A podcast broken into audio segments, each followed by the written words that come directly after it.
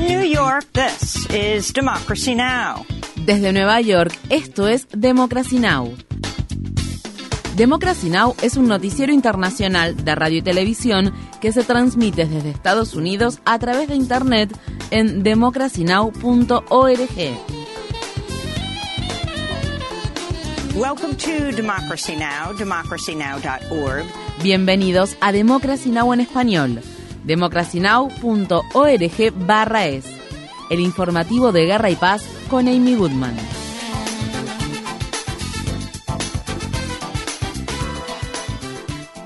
El ejército de Sudán y el grupo paramilitar conocido como Fuerzas de Apoyo Rápido se han acusado mutuamente de violar una prórroga de 72 horas de un alto el fuego humanitario, al tiempo que continúan los combates en la ciudad de Jartum y otros lugares del país tras 17 días de conflicto. Las Naciones Unidas advierten que Sudán se encuentra en un punto crítico a nivel humanitario, al tiempo que anuncia que el responsable de asuntos humanitarios de la ONU quien calificó la escala y velocidad de la crisis como sin precedentes, viajará al país africano. La ONU también advirtió sobre una escalada de violencia en la región sudanesa de Darfur Occidental. Mientras tanto, las agencias de la ONU dicen que han comenzado a ayudar a los refugiados que llegan a la frontera con Egipto, mientras que los trabajadores humanitarios que se encuentran en Chad dicen que allí los refugiados necesitan asistencia urgente.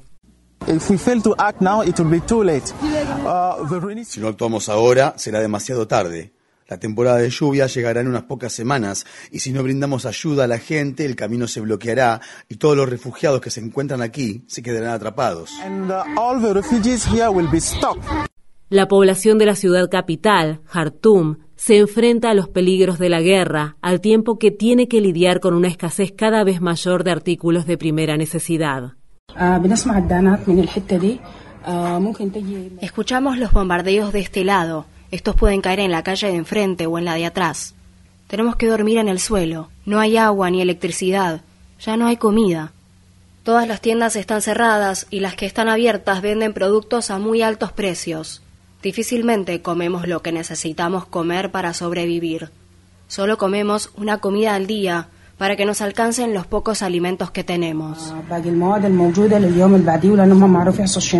En los territorios ocupados de Cisjordania, soldados israelíes mataron a disparos a un adolescente palestino durante una incursión militar que se llevó a cabo en la mañana del lunes en un campamento de refugiados ubicados en las afueras de la ciudad de Jericó. El Ministerio de Salud palestino informa que Jibril Kamal, un joven de 17 años, murió tras recibir un disparo en la cabeza. Asimismo, otras seis personas resultaron heridas durante la incursión militar. Esta situación viene precedida de la muerte de Mustafa Sabah, un joven palestino de 16 años que murió luego de que soldados israelíes le dispararan el viernes en el pecho cerca de la ciudad de Belén. En lo que va del año, las Fuerzas Armadas israelíes han causado la muerte de más de 90 palestinos. Guardacostas tunecinos dijeron el viernes haber recuperado 41 cadáveres del mar Mediterráneo, lo que eleva a 210 el número total confirmado de inmigrantes que murieron durante el naufragio de sus embarcaciones en los últimos 10 días. Una mayor cantidad de embarcaciones que transportan refugiados a Europa, los cuales provienen principalmente de Siria, Sudán y la región de África subsahariana, han estado zarpando desde la costa tunecina en los últimos meses debido al operativo que llevan adelante las autoridades tunecinas contra las embarcaciones que transportan migrantes y al empeoramiento de la crisis económica que azota a Túnez, así como a comentarios racistas contra las personas negras africanas que hizo en febrero el presidente tunecino Kais Saied. El conservador Santiago Peña, un ex economista del Fondo Monetario Internacional, ganó las elecciones presidenciales de Paraguay. La victoria de Peña mantiene al país sudamericano bajo el dominio del Partido Colorado, un partido político de derecha que ha gobernado Paraguay durante al menos siete décadas. Peña, quien se opone al derecho al aborto y al matrimonio entre personas del mismo sexo, se desempeñó de 2015 a 2017 como ministro de Hacienda de su país durante la presidencia de Horacio Cartes, cuyo gobierno fue acusado de corrupción generalizada. Peña ha prometido fortalecer las relaciones diplomáticas con Taiwán y ha dicho que planea trasladar la Embajada de Paraguay en Israel de la ciudad de Tel Aviv a la ciudad de Jerusalén. En la ciudad de Washington, D.C., cientos de activistas contra el cambio climático se congregaron el sábado para bloquear el ingreso a la cena de la Asociación de Corresponsales de la Casa Blanca. La manifestación fue organizada por Climate Defiance, una organización de acción directa liderada por jóvenes que exige que el presidente Biden cumpla su promesa electoral de detener la extracción de combustibles fósiles en tierras de propiedad pública, una promesa que el presidente ha incumplido en reiteradas ocasiones. Entre los manifestantes que participaron de la protesta del sábado se encontraban Justin Pearson y Justin Jones, dos legisladores negros a quienes los republicanos recientemente expulsaron de la Cámara de Representantes de Tennessee por encabezar las protestas pacíficas contra la violencia con armas de fuego que se llevaron a cabo dentro del Capitolio estatal. Estas fueron las palabras expresadas por Justin Jones. Esto que estamos haciendo no es algo de un momento. Esto es un movimiento. Así que hemos estado aquí luchando, diciendo que este país se encuentra en estado de emergencia. Estamos luchando contra el fascismo. Estamos luchando contra un sistema que está tratando de anteponer las ganancias de los fabricantes de armas, las ganancias de la industria de los combustibles fósiles, las ganancias de la atención médica con fines de lucro, las vidas de nuestra gente. Así que debemos estar unidos, debemos hacerles saber que si se meten con uno de nosotros, se meten con todos.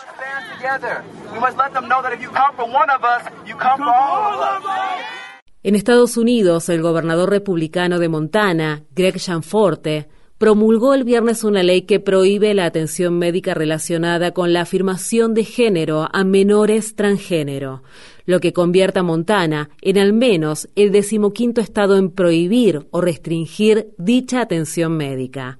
El gobernador promulgó la ley a pesar de que su propio hijo, que es de género no binario, lo presionó para que la bloqueara. La delegación en Montana de la Unión Estadounidense para las Libertades Civiles se comprometió a presentar una demanda, al tiempo que los habitantes transgénero y de género no binario del Estado se manifestaron en contra de la ley el viernes junto a la legisladora estatal Zoe Zephyr, la legisladora transgénero, a quien se le prohibió el ingreso al hemiciclo de la Cámara de Representantes por condenar la medida. Visite nuestro sitio web democracynow.org barra para ver nuestra entrevista con la legisladora de Montana, Zoe Zephyr, y el legislador de Tennessee, Justin Jones. En Estados Unidos, el banco JP Morgan Chase está comprando los depósitos y la mayoría de los activos del banco First Republic Bank, después de que los reguladores financieros del estado de California tomaran el control de este último. Esta es la tercera quiebra de un banco estadounidense que tiene lugar desde marzo y la segunda más grande en la historia de Estados Unidos. El banco First Republic perdió 100 mil millones de dólares en depósitos durante el pánico bancario que se produjo en marzo tras la quiebra del banco Silicon Valley Bank. Tres de las cuatro mayores quiebras bancarias de Estados Unidos han ocurrido en los últimos dos meses. En el estado de Texas, el hombre acusado de matar el viernes por la noche a cinco de sus vecinos, incluido un niño de nueve años, en una casa de la ciudad de Cleveland, sigue prófugo, a pesar de que se está llevando a cabo una búsqueda en la que participan al menos 200 policías. Las autoridades dijeron que el sospechoso caminó hacia la casa de sus vecinos y disparó a las víctimas con su rifle semiautomático AR-15 al estilo ejecución, después de que uno de los supervivientes del tiroteo, Wilson García, le pidiera que dejara de disparar en su patio porque el fuerte ruido no dejaba dormir a su bebé de un mes.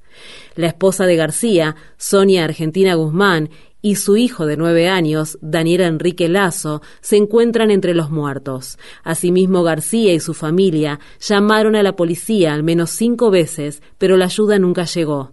Estas fueron las palabras expresadas por Wilson García. Una de, de las personas que murió miró cuando mi esposa cayó al suelo y estaba, estaba agonizando y ella me dijo que me aventara por la ventana porque ya mis hijos ya estaban sin mamá se tendría que quedar uno de los dos vivos para que los cuidara. Y ella fue la persona que me ayudó a aventarme por, por un lado de una, de una ventana, pero igual ella fracasó, ella murió. Las autoridades identificaron a las otras víctimas como Diana Velázquez Alvarado, Julisa Molina Rivera y José Jonathan Casares.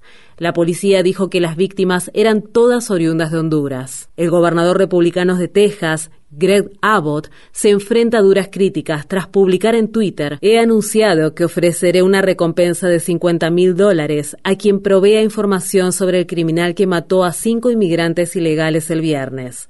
Los críticos calificaron los comentarios de Abbott como deshumanizantes.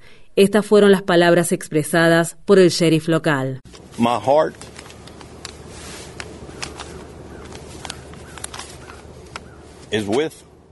Mi corazón está con este niño de ocho años. No me importa si estaba aquí de manera legal. No me importa si estaba aquí de manera ilegal. Él estaba en mi condado. Cinco personas murieron en mi condado. En Estados Unidos, el gobernador demócrata de Colorado, Jared Polis, promulgó una nueva legislación el viernes, cuyo objetivo es ayudar a frenar la violencia con armas de fuego.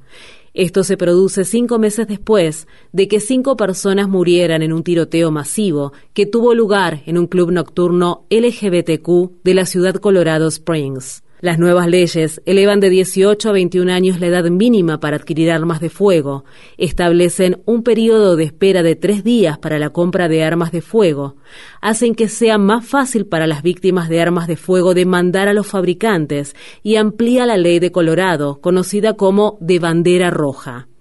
Estas leyes permiten a los familiares o a las fuerzas del orden solicitar una orden judicial que prohíba temporalmente a una persona el acceso a las armas de fuego si representa un peligro para sí misma o para otras personas.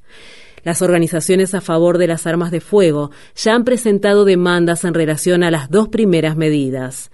Mientras tanto, un juez federal bloqueó temporalmente una prohibición de la tenencia de armas de asalto en el estado de Illinois después de que los demandantes presentaron una demanda en la que afirman que la ley viola los derechos provistos en la segunda enmienda de la Constitución de Estados Unidos. Trabajadores de todo el mundo salieron a las calles para participar de las manifestaciones del primero de mayo en conmemoración del Día Internacional de los Trabajadores.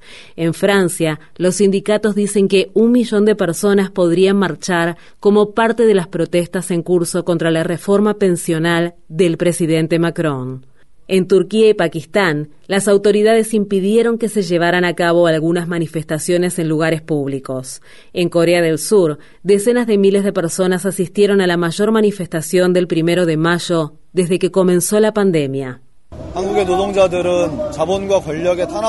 Estamos en una situación en la que la existencia de nuestros sindicatos se encuentra amenazada por la represión que ejercen el gobierno y el capital. Estamos luchando para crear un mundo donde no haya más trabajadores temporales. Lucharemos con uñas y dientes para mejorar el sistema legal a fin de que las políticas gubernamentales garanticen los derechos de los trabajadores.